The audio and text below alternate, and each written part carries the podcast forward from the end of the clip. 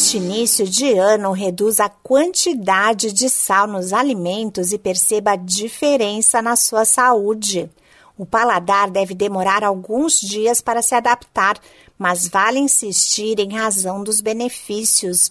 Sal em excesso pode provocar diversas doenças, como insuficiência renal, derrame e hipertensão arterial.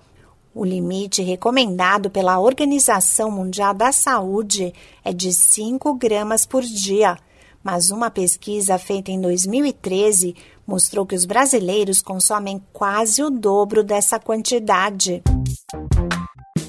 Olá, eu sou a Sig Aikmaier e no Saúde e Bem-Estar de hoje converso com a endocrinologista Lorena Mato.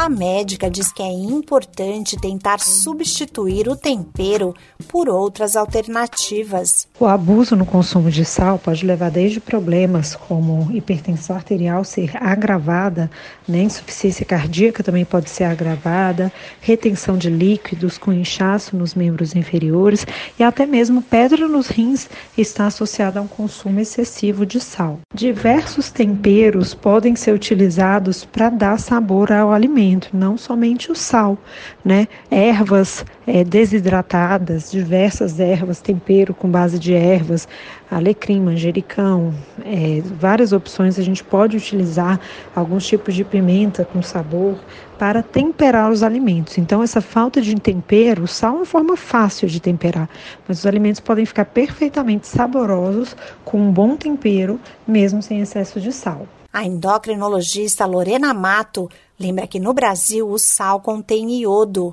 substância importante para o funcionamento da tireoide.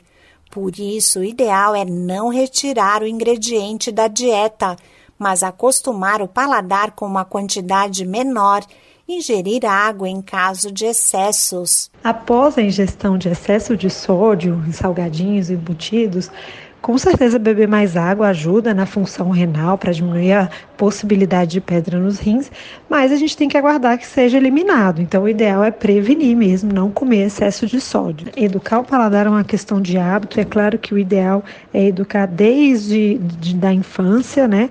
Acostumar com a dieta mais equilibrada, sem muito sal, mas sim é perfeitamente possível, mesmo depois de mais velha, acostumar com a dieta com menor quantidade de sal. A organização Organização Mundial da Saúde pretende reduzir o consumo de sal nos alimentos do mundo todo em 30% até 2025.